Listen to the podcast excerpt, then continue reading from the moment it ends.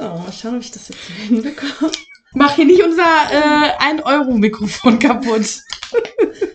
Jetzt mach Zopf. So. Schenk hier noch jetzt in. Die Leute denken wahrscheinlich jetzt, wir machen irgendwie einen Ein Alkohol-Podcast. Ja. Das ist falsch. Ja. Das ist Anstoß. Stößchen, ne? Zum Wohl. Stößchen. Schon besser. Auf jeden Fall. Wir haben es jetzt dann doch hinbekommen, Sekt zu trinken, weil die liebe Carmen hat versucht, den, äh, den Sekt zu öffnen und hat dabei fast unser, was ist das für ein Mikro? Eins aus dem Euroladen oder was? Nein, aber dazu komme ich später noch. Und äh, wir müssen uns ein bisschen Mut antrinken, Ja. äh, weil ähm, wir sagen herzlich willkommen zu unserem Podcast Kurs. Over. Ich bin Carmen. Und ich bin die Michelle. Und ja, wir wollen euch den Alltag, den Lockdown, wie auch immer, irgendwie ein bisschen versüßen. Und äh, haben gedacht, wenn alle einen Podcast machen, warum wir denn auch nicht? genau. Kam, wie geht's dir? Ja, jetzt, wo ich den Sekt vor mir habe, geht es mir tatsächlich ein bisschen besser. Ich bin ein bisschen nervös, zeitgleich auch super gestresst, weil ich nachher in die Heimat fahre. Okay. Das heißt, ich sitze gleich noch sieben Stunden im Zug, habe selbstverständlich noch nicht gepackt. äh, es ist einfach jedes Mal das Gleiche. Ich mache das immer auf den letzten Drücker, hetze dann zur Bahn, sitze im Zug, krieg kaum mehr Luft, frag mich, was zur Hölle habe ich heute vergessen? Und nehme mir jedes Mal vor, nächstes Mal gehe ich eher los. Und ratet was, ich gehe nächstes Mal nicht eher los. Natürlich Und das nicht. ist jetzt schon echt, ich bin schon richtig stolz auf mich, dass ich gestern schon gewaschen habe und meine Wäsche trocken ist. Weil normalerweise packe ich die auch noch so dezent nass ein. Also ein kleiner Fortschritt ist Ja. vorhanden. Ich würde sagen, Shoutout an dich. Vielen Dank. Ja, apropos Shoutout, würde ich sagen. Was für eine Überleitung. Wir hatten nämlich die Idee, die liebe Carmen und ich, dass wir so ein bisschen den True Crime mit dem Comedy mixen. Und passend dazu, ich bin nach Hause gefahren, habe mir wie immer eine Podcast-Folge angehört von meinem Lieblingspodcast schlechthin. Und zwar der Lass hören Podcast von Jan von Weide und David Kebekus. Und wie der Zufall es will, kam plötzlich einfach das Thema auf, dass die gesagt haben, ey, ist doch eigentlich voll die Nische. So True Crime und Comedy, wäre das nicht mal ein Versuch wert? Und sie haben gesagt, nein, man tut sich damit keinen Gefallen. Und ich habe gesagt, so, jetzt erst recht kam. Ja. Dann machen wir das doch einfach. Das ist einfach. Und das machen wir einfach mal.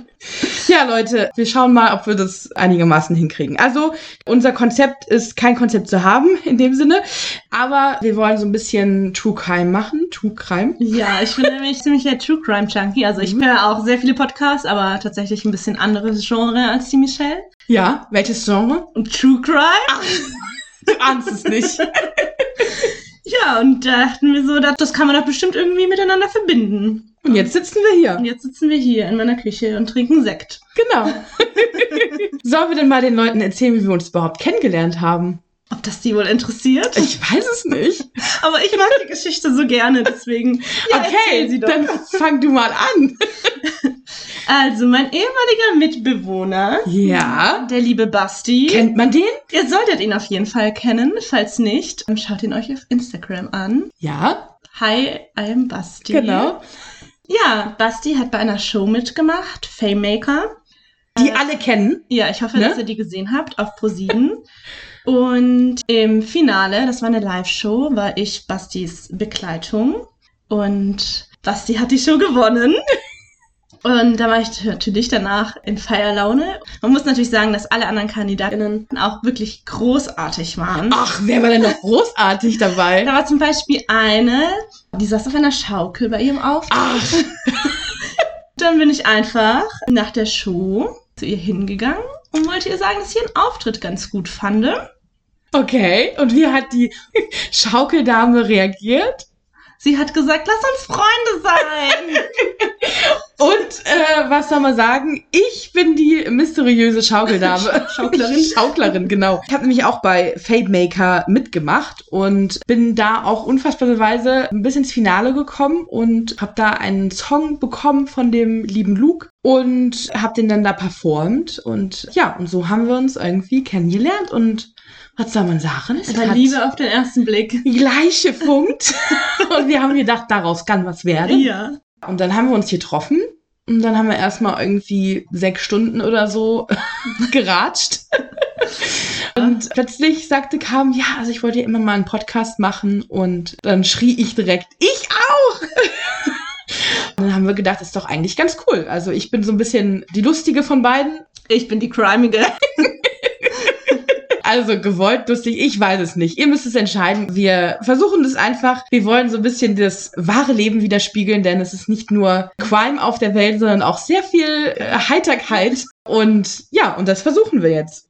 Schauen mal, was draus wird. Schauen wir, was draus wird, genau. Um dann irgendwie wieder zurückzukommen zu unserem Konzept, wollte ich mal die Carmen fragen, wie bist du eigentlich zu True Crime gekommen?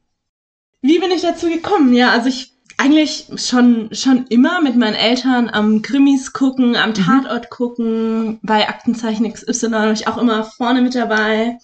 Ich konnte meinen Eltern tatsächlich beim Tatort auch immer schon vorher sagen, wer der Mörder ist. Und das war irgendwie so ein bisschen Uh. das Spiel mit unserer Family, weil ich immer dann irgendwann gesagt habe, der ist es. Und dann war es halt vorläufig so. Meine Eltern konnten immer nicht verstehen, was, also warum ich da so drüber nachdenke, wer der Mörder ist. Und ja, also ich war davon irgendwie immer schon so ein bisschen fasziniert von, von Krimi und dann, ja, durch Aktenzeichen XY irgendwie so zum True Crime und dann die Firma Metal Detectives früher im Fernsehen. Oh, ja, Ja, und das habe ich tatsächlich zum. Einschlafen immer geguckt. Stimmt, ja. Ja, und dann irgendwann. Äh, Hast du auch X-Factor immer gesehen?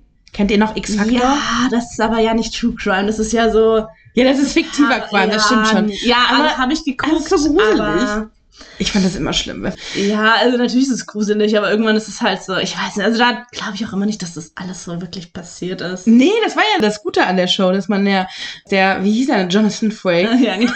immer gesagt hat, war das jetzt die Realität oder haben wir euch einen Bären aufgebunden? Und dann musste man das ja immer so Aber ein. Fall war doch immer, also war doch immer. Ja, ein Fall, glaube ich, war realistisch. Ich weiß nicht, ich habe das morgens immer geguckt. Okay, ich weiß Mit meiner Schwester. Aber für mich war das, es war ja auch alles in Amerika und das war ja damals, also für mich war das einfach super weit weg, aber dann Ja, die Fälle, klar. die in Deutschland passiert sind bei XY, das war Ja. schon spannend. Und tatsächlich habe ich die Podcasts für mich relativ spät entdeckt, erst Anfang dieses Jahres und natürlich direkt alle True Crime Podcasts durchgesuchtet und Hast du da einen Fall- Shoutout? also ganz klassisch bin ich eingestiegen mit Mordlust. Ist auch bis heute so einer meiner Favoriten. Dann Mhm. kommen natürlich Zeitverbrechen, Verbrechen von nebenan, Mord of Ex, die auch immer trinken. Beispiele von, von denen, dass wir jetzt hier unser Sekt stehen haben. Ja, das sind auf jeden Fall so meine Favorites. Und welcher Favorite kommt jetzt noch mit dazu? Und jetzt kommt natürlich noch Crossover dazu. Ja, und irgendwie kam immer so ein bisschen mehr der Wunsch auf, dass ich eigene Fälle so ein bisschen recherchieren will und aufarbeiten will. Und dachte mir, wenn ich das schon mache, dann kann ja auch irgendjemand davon erzählen. Und da tatsächlich in meinem Freundeskreis, glaube ich, niemand sich zu mir setzt, sich einen Fall von mir vorstellen lässt, dachte ich mir, komm, dann nehme ich das auch einfach mal in so ein kleines Mikro auf, das tatsächlich nicht aus dem 1-Euro-Laden ist. Nicht, aber es sieht so ein bisschen so aus. Ja, aber es sieht so aus, aber das liegt einfach daran, dass da keine Anleitung dabei war, wie ich es aufzubauen habe und das, ja. Aber es hält, muss ich sagen. Es Ja. hält. Und man hört uns Man hoffentlich. hört uns hoffentlich. Es ist nicht schön, aber wie so vieles im. Leben. Wie so vieles im Leben. Nicht schön, aber selten. ja, so war das also. So Okay, und dann hast du gedacht, jetzt guck mal, jetzt kommt da die Michelle Lang und Ja. Kann die sich das doch mal anhören? äh, kann sie sich das doch mal anhören. Was gut passt, weil ich bin ein totaler True Crime Fan. Äh, nicht, also es geht. Ich gucke auch Aktenzeichen XY, allerdings hat das immer zur Folge, dass ich danach alle meine Fenster checke. Und meine Tür dann verriegle und ja, doch ein bisschen Angst habe. Deswegen wird es auch so ein bisschen ein Live-Experiment, Oh, wie wow. ich auf den Fall, den uns Kam gleich präsentieren wird, reagiere. Und vielleicht äh, hört ihr auch einfach nur ein Geschrei und ich renne aus dem Zimmer. Und äh, Du, dann Treppen moderiere runter. ich das hier alleine ab. Genau, dann musst, musst du es abmoderieren. Genau. Und jetzt würde ich sagen, kommen wir einfach wieder zurück und machen die Überleitung. Wir haben uns lange darüber unterhalten, wie können wir eine Überleitung machen. Ich hatte mir vorgestellt, vielleicht machen wir irgendwann so ein Jingle oder so, dass ihr das auch unterscheiden könnt, dass jetzt quasi der Teil kommt, der wirklich interessant ist. Und genau, der könnte, also ihr müsst euch jetzt einfach vorstellen, wie bei so einer Traumreise oder so, ne? Ihr müsst euch jetzt einfach so einen Jingle vorstellen, der könnte zum Beispiel aussehen, du, du, du, du, du. Und dann kommt der Part von Carmen. Ja, vielen Dank, Michelle, für die Überleitung. Sehr gerne. Oh, scheiße. oh, wow, das fängt ja super an. Wir trinken noch einen Schluck, Leute. Wir können auch am, am Ende können wir auch so Outtakes machen. Ja, wird wahrscheinlich die längste Folge. Und wenn das noch weiter so geht, dann sind wir am Ende der Folge echt sehr betrunken und ich werde meinen Zug definitiv verpassen. Nein. Okay. Ja, vielen Dank, Michelle, für die Überleitung. Sehr gerne. Und starten möchte ich mit einem Fall aus meiner Heimat, der mich zu seiner Zeit ziemlich beschäftigt hat und an den ich mich auch noch ziemlich erinnern kann, denn er hat uns kurzfristig in unserem Sicherheitsgefühl eingeschränkt. Der Fall ist bekannt als der Taximord vom Bodensee. Die Namen in dem Fall habe ich größtenteils geändert. Es ist der 8. Juni 2010 in Singen am Hohentwiel. Es ist gerade Mittagszeit und Silke hat ihre Schicht gerade begonnen. Sie ist als Taxifahrerin bei einem Singener Taxiunternehmen angestellt. Sie steht mit ihrem Taxi am Bahnhof und wartet auf den nächsten Kunden. Ein 28-jähriger Mann steigt zu ihr ins Taxi.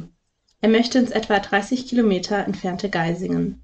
Silke startet das Taxi und fährt in Richtung der Autobahn 81. Nach ein paar Minuten Fahrt bittet der Mann Silke abzubiegen und leitet sie auf einen Feldweg. Als sie beim Jägerhochstand ankommen, lässt er Silke anhalten. Ganz plötzlich zielt der Mann am Messer und sticht Silke mit brutaler Gewalt mehrfach in den Hals. Ihre Luftröhre und lebenswichtige Nervenbahn werden dabei verletzt. Nach dem Messerangriff hält der Mann Silke für tot. Er geht auf die Fahrerseite, zerrt Silkes Körper aus dem Taxi und vergewaltigt sie. Als er fliehen will, merkt er, dass Silke noch lebt. Er dreht ihr den Hals um, legt sie in ein Gebüsch am Waldrand und flieht. Am Abend wird Silke als vermisst gemeldet und eine Suchaktion der Polizei wird gestartet. Erst am nächsten Morgen wird sie gefunden. Sie lebt, ist aber lebensbedrohlich verletzt. Etwa zur gleichen Zeit, zu der Silke gefunden wird, steigt auf der anderen Seite des Bodensees in Hagenau ein Mann in das Taxi von Annette. Es ist derselbe Mann, der tags zuvor die schreckliche Tat an Silke begangen hat. Das weiß Annette jedoch nicht. Sie und ihre KollegInnen wissen nicht, dass eine Taxifahrerin gestern im Dienst angegriffen worden ist. Der Mann möchte zur Insel Mainau, eine Fahrt von etwa einer Stunde. Annette fährt den Mann wie gewünscht zur Mainau. Dort angekommen, steigt er aus und bittet Annette zu warten. Als sie allein im Taxi ist, ruft sie ihren Chef an, um ihm von der Fahrt zu erzählen. Sie freut sich, denn diese lange Fahrt ist ziemlich lukrativ und wird wahrscheinlich relativ viel Geld anbringen. Nach einer Weile kommt der Mann wieder zurück. Er steigt wieder ins Taxi und bittet Annette, ihn nach Konstanz zu fahren. Annette fährt los. Die Fahrt dauert circa zwölf Minuten. Von dort fahren sie 20 Minuten mit der Fähre über den See auf die andere Seeseite zurück. Dort angekommen, geht es dann noch mal ein Stückchen mit dem Taxi weiter. Noch einmal ungefähr zehn Minuten, bis der Mann Annette auf dem Parkplatz des Strandbades im Ort Hagnau anhalten lässt. Doch anstatt aus dem Taxi auszusteigen, zieht er ein Springmesser er sticht Annette damit in den Hals und schneidet ihr den Hals durch. Annette hat keine Chance. Sie stirbt noch im Taxi. Der Plan des Mannes ist es, Annette mit dem Taxi an einen abgelegenen Ort zu bringen, um sich dort an ihrer Leiche zu vergehen. Sein Plan funktioniert jedoch nicht. Das Taxi springt nicht an und er flüchtet. Dieses Mal dauert es nur eine kurze Zeit, bis die Polizei das Taxi und Annette findet. Ein Zusammenhang zwischen dem Mord an Annette und der Tat an Silke am Vortag wird schnell gezogen und kann auch schnell bewiesen werden. Denn in beiden Taxen und unter den Fingernägeln beider Opfer wurde dieselbe DNA sichergestellt. Und diese DNA ist bereits in der Datenbank der Polizei registriert. Sie gehört zu André W. Doch wer ist André W? André W. wurde in Sibirien geboren und ist 2001 im Alter von 19 Jahren nach Deutschland gekommen und eingebürgert worden. Bis 2007 lebte er in Singen. Über seine Kindheit ist nicht viel bekannt. Später berichtet er, dass er seinen Vater niemals kennengelernt hätte und seine Mutter ihn körperlich und seelisch misshandelt habe. Beruflich läuft es auch nicht gut bei André. Er ist lange arbeitslos, findet keine Lehrstelle Als er dann schließlich eine Ausbildung zum Maler und Lackierer beginnen kann, kann er diese nicht beenden und bricht ab. Er rutscht in die Kriminalität, begeht kleinere Straftaten wie Einbrüche und Diebstahle. Allerdings aufgrund der Häufigkeit der Straftaten entscheiden sich die PolizistInnen dazu, eine DNA-Probe zu nehmen und ihn in die Datenbank mit aufzunehmen. Und diese Datenbank hat nun einen Treffer mit der DNA, die an den beiden Tatorten gefunden wurde, erzielt und es gibt einen Hauptverdächtigen, André W. Die Polizeidirektionen Konstanz und Friedrichshafen gründen die Sonderkommission Taxi. Es wird eine Großfahndung nach André W. eingeleitet. Wie zu erwarten, stürzt sich natürlich auch die Lokalpresse auf diese Fälle. Jeder hört davon, jeder redet davon. Auch die Polizei verteilt Flugblätter mit dem Phantombild von André und warnt die Bevölkerung vor einem äußerst gewaltbereiten Mann. Und sie sagt auch, es könne nicht ausgeschlossen werden, dass weitere Verbrechen begangen werden. Man hat den ganzen Tag Polizeihubschrauber am Himmel kreisen hören, ähm, Hundestaffeln haben Felder und Wälder durchsucht und vielerorts wurden auch Radfahrer, Autofahrer und sogar Fußgänger kontrolliert.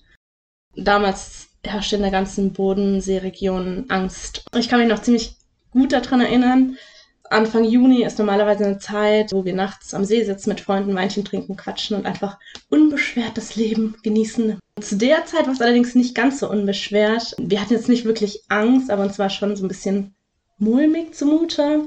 Ähm, normalerweise sind wir immer mit dem Rad unterwegs gewesen, aber irgendwie wollten wir damals nicht im Dunkeln heimfahren. Und aufs Taxi auszuweichen fühlte sich natürlich noch deutlich unsicherer an. Einige Taxiunternehmen haben damals ihren weiblichen Mitarbeiterinnen freigestellt für die Zeit und waren natürlich sehr, sehr, sehr besorgt.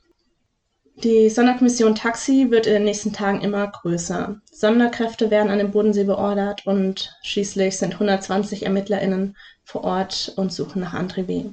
Die Fahndung läuft dann auch relativ zügig in ganz Deutschland. Bekannte des Täters haben der Polizei Hinweise gegeben, wo André sich aufhalten könnte, und tatsächlich führte einer dieser Hinweise zum Erfolg. Am 13. Juni 2010, also fünf Tage nach dem Mordversuch an Silke und vier Tage nach dem Mord an Annette, konnte André W. von ErmittlerInnen gefasst werden. Er ist vom Bodensee nach Senftenberg in Brandenburg geflohen und hat sich in einer Gartenlaube seiner Großmutter versteckt. Als die Polizei zuschlägt, schaut er sich gerade ein Spiel der laufenden Fußball-Weltmeisterschaft an. André W. lässt sich ohne Widerstand festnehmen. Einen Tag später wurde er mit einem Polizeihubschrauber an den Bodensee geflogen und der Sonderkommission Taxi vorgeführt. Bei der Untersuchung seiner Wohnung hat man auf seinem Computer jede Menge Pornografie und Nekrophilie gefunden, außerdem Bilder von Leichenteilen. Was ist Nekrophilie? Dazu komme ich später noch. Sehr gut. er kommt zunächst in das Konstanzer Gefängnis in Untersuchungshaft.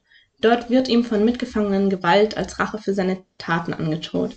Die Drohungen werden dann irgendwann so stark, dass er verlegt werden muss. Zunächst kommt er in ein Gefängnis nach Stuttgart-Stammheim und anschließend in das Justizkrankenhaus in Hohenasperg.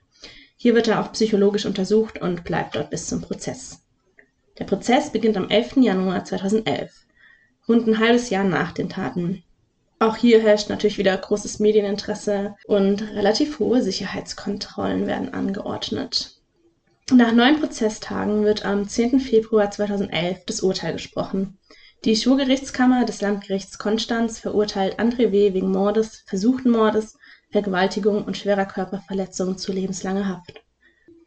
Es wird ihm verminderte Schuldfähigkeit assistiert, weshalb er in einer forensischen Psychiatrie untergebracht wird in forensischen Psychiatrien werden Menschen behandelt, die eine Straftat begangen haben, aber wegen einer psychischen Erkrankung oder einer Suchtkrankheit zum Beispiel auch nicht oder nur vermindert schuldfähig sind.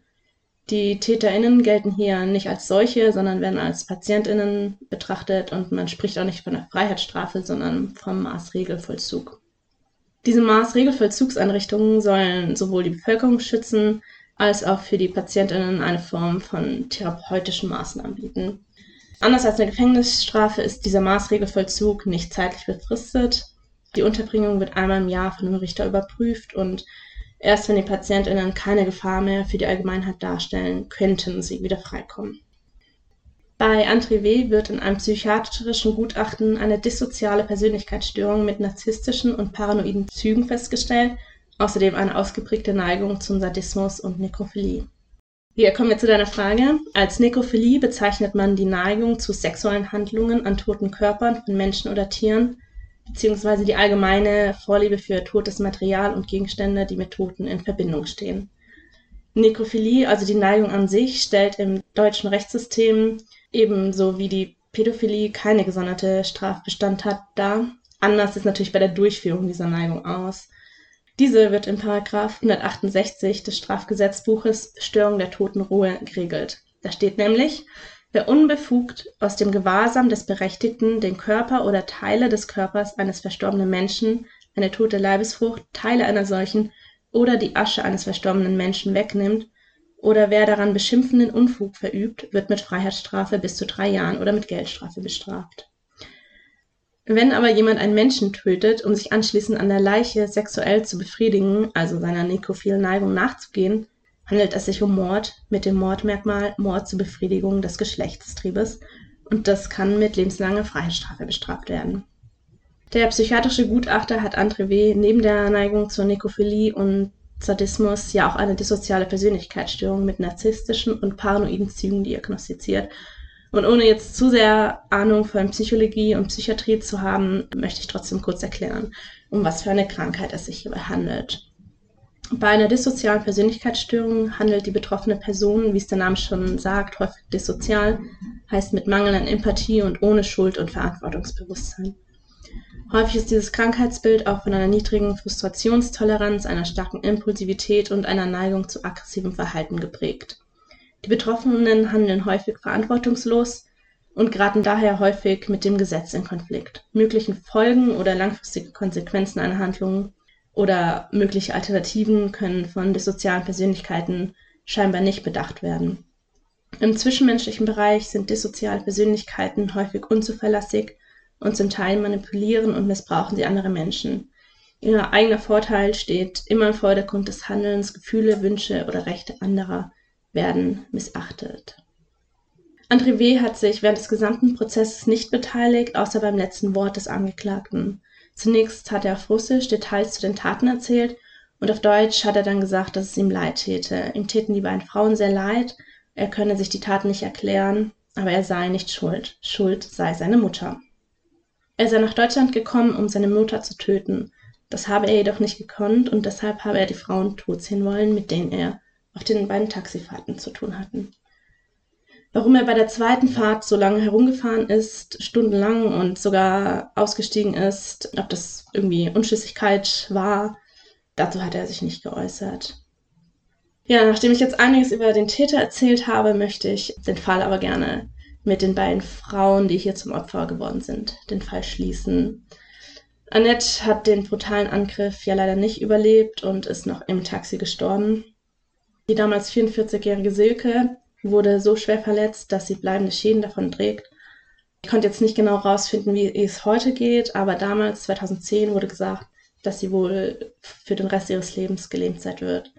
Was ich sehr krass finde, also es ist krass, aber auf jeden Fall mutig, dass Silke am Tag der Urteilsverkündung ins Gericht gekommen ist. Sie hat gesagt, sie wollte dem Täter noch einmal in die Augen schauen.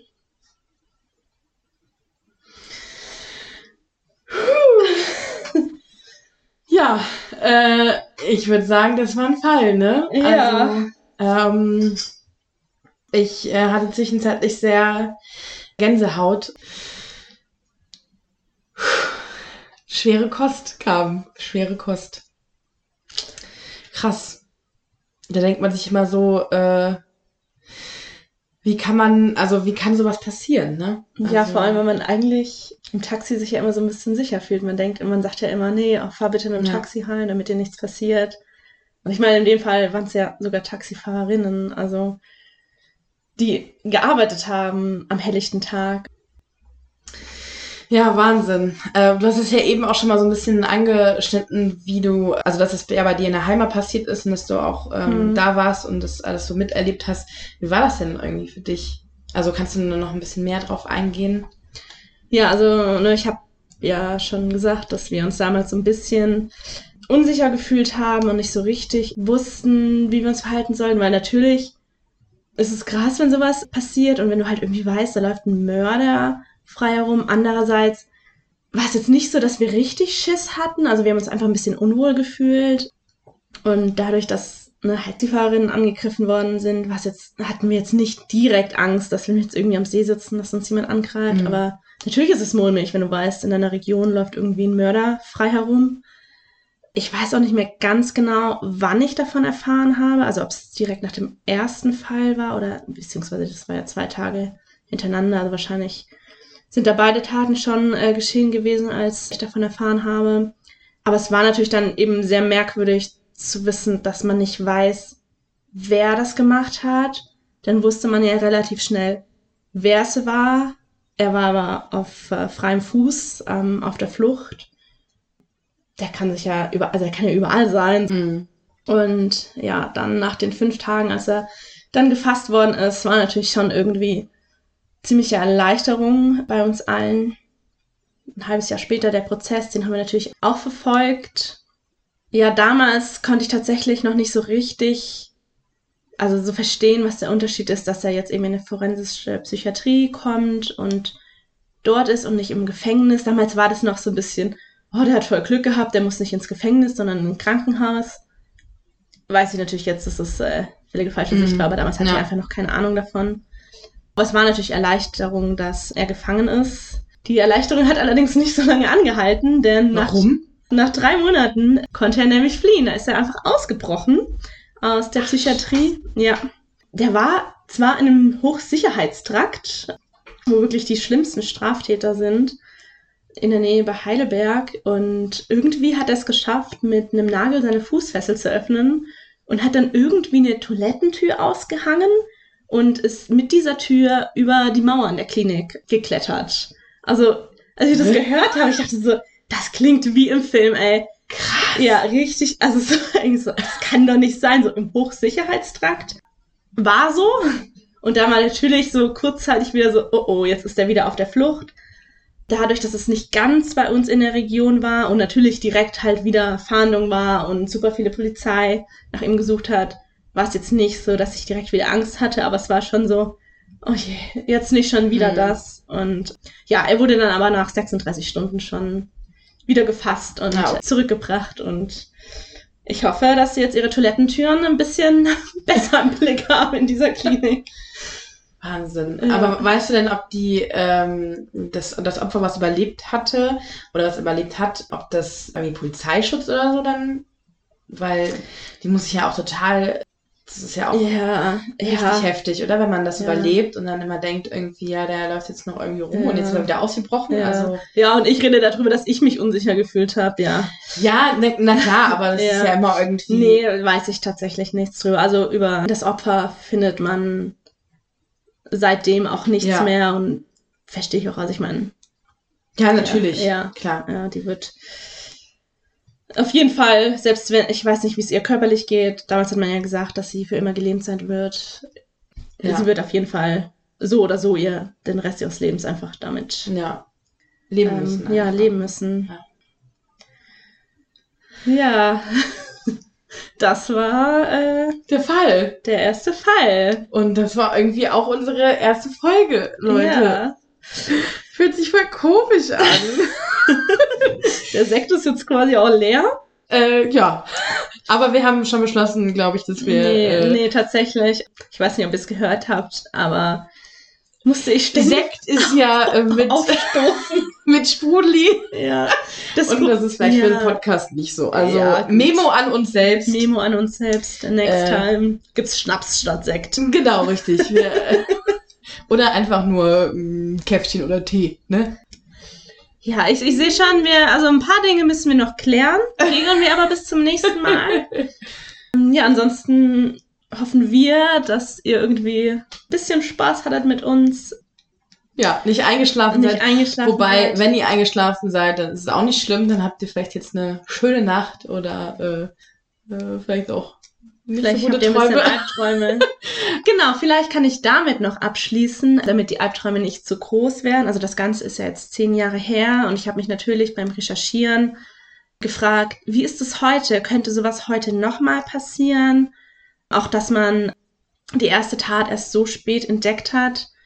Und seitdem ist tatsächlich, was die Sicherheit im Taxi angeht, für TaxifahrerInnen auf jeden Fall hat sich einiges getan. Also es gibt so geheime Notrufknöpfe, die die jeweilige Taxifahrerin, der Taxifahrer drücken kann, wenn er sich irgendwie in Not fühlt. Und dann wird auch direkt, ähm, also ist er direkt auch mit der Polizei quasi verbunden. Und die Taxis haben jetzt alle GPS und sind getrackt. Und also es ist relativ viel Austausch immer zwischen Zentrale und dem Taxi, wo sie sind, wohin sie fahren und Sehr gut. ja, also da Also hat sich auf jeden schon Fall ein bisschen was getan, Genau. damit die TaxifahrerInnen sich ein bisschen sicherer fühlen können. Und das Genau. finde ich schön. Das ist doch ein schöner Abschluss. Ja, finde ich auch. Ja, dann, stoßen wir hier nochmal mit dem Genau. letzten Schluck an. wir stoßen an. Bis zum Ähm, nächsten Mal. freuen uns, dass ihr uns zugehört habt bis jetzt, hoffentlich. Und genau, bis zum nächsten Mal. Tschüssi, Tschüss.